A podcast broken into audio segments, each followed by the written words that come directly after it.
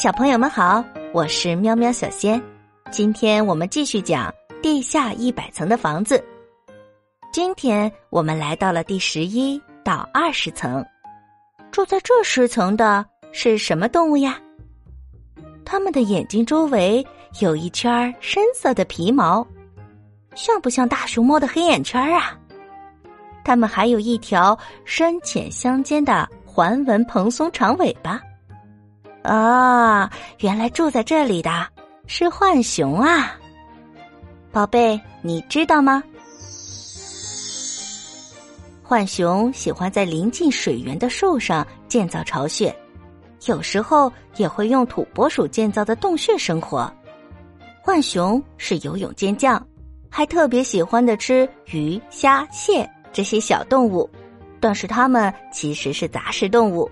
也经常会吃一些野果、昆虫之类的食物哦。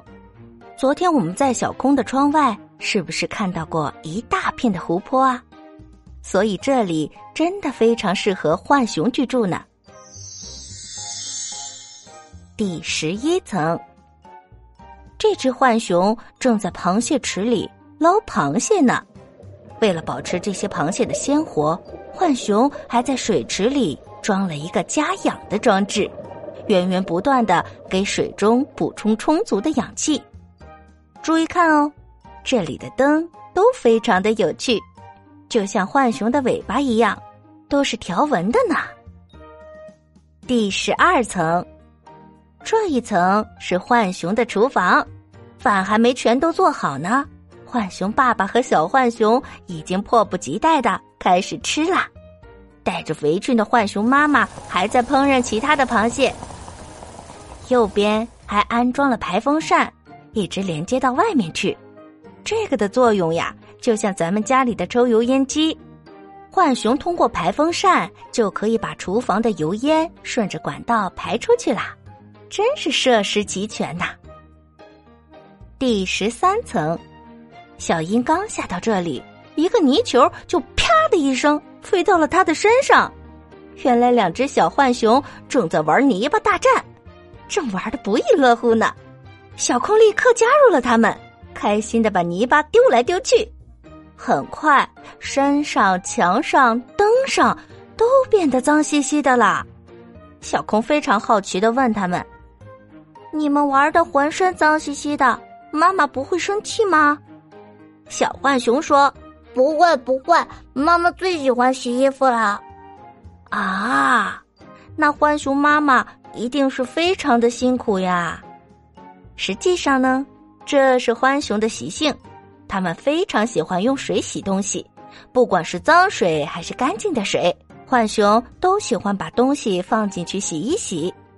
在接触到水之后，浣熊的触觉会更加的灵敏哦。第十四层。啊，这里也是脏兮兮的呀，连梯子上都是泥巴呀！这里难道是专门制作泥巴球的地方吗？右边的泥球都堆成小山了。左边穿绿衣服的浣熊正在挖泥土，中间穿紫衣服的浣熊呢，他正把挖过来的泥土搓成球。黄衣服的浣熊把制作好的泥球高高的堆在一起。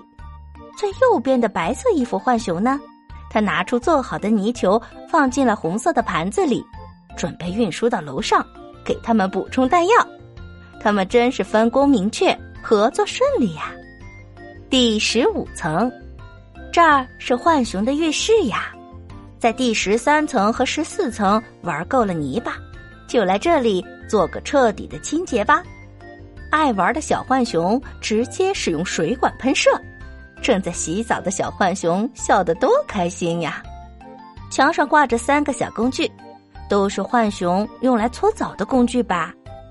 浣熊喜欢在湖泊、池塘边生活，那身上一定会累积很多的泥巴或者污垢，用上洗澡工具，干净又方便。第十六层，啊，这里竟然还有一间浴室。原来他们在十五层冲洗完，大家就在这里排排队洗澡澡啦。你把衣服脱下来，扔进脏衣篮。你帮我洗洗，我帮他洗洗。最前面的浣熊爸爸把浴室的墙壁都洗干净了。浣熊的家人可真多呀，不过他们花洒也很多，足足有四个呢。这样洗澡就没有淋不到的了吧？好像下起了小雨一样啊！在左边有五条毛巾，四条小的，一条大的。哎，我们来数一数，浣熊有几只呢？也是四只小的，一只大的。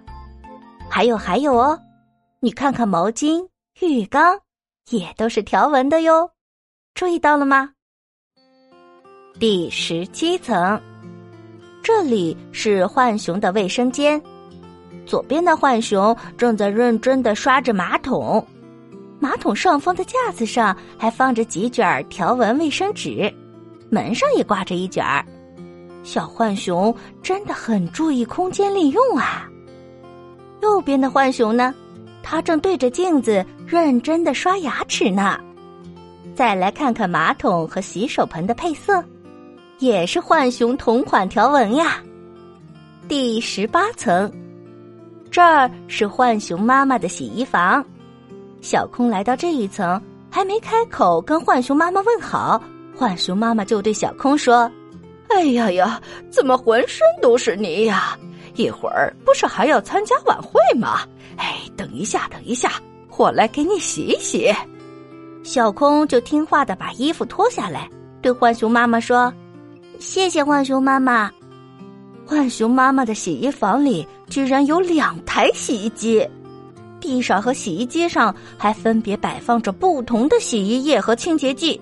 看来浣熊妈妈真的是一个不折不扣的清洁专家呀。第十九层，这只浣熊正在认真的熨烫晾好的毛巾和浴巾。后面的晾衣杆上已经挂着好几条熨烫好的了，右边的盆里还有好几条等着熨烫。看来他们的清洁工作真的非常多呀。可是正在干活的浣熊看起来美滋滋的，很享受的样子呢。小浣熊果然是爱整洁的动物呀。第二十层，我们看到了一张超大的上下床。四只小浣熊姿势各异的睡在自己的位置上，已经美美的进入梦乡了呢。原来这里就是小浣熊的卧室啦。看来他们刚才玩泥巴大战，消耗了很多的体力，大家都玩累了呢。好啦，今天小空在十一到二十层遇到了爱清洁的小浣熊，那么再往下走。还会遇到哪些小动物呢？我们明天继续，记得关注我哟，每天给你带来好听的绘本故事。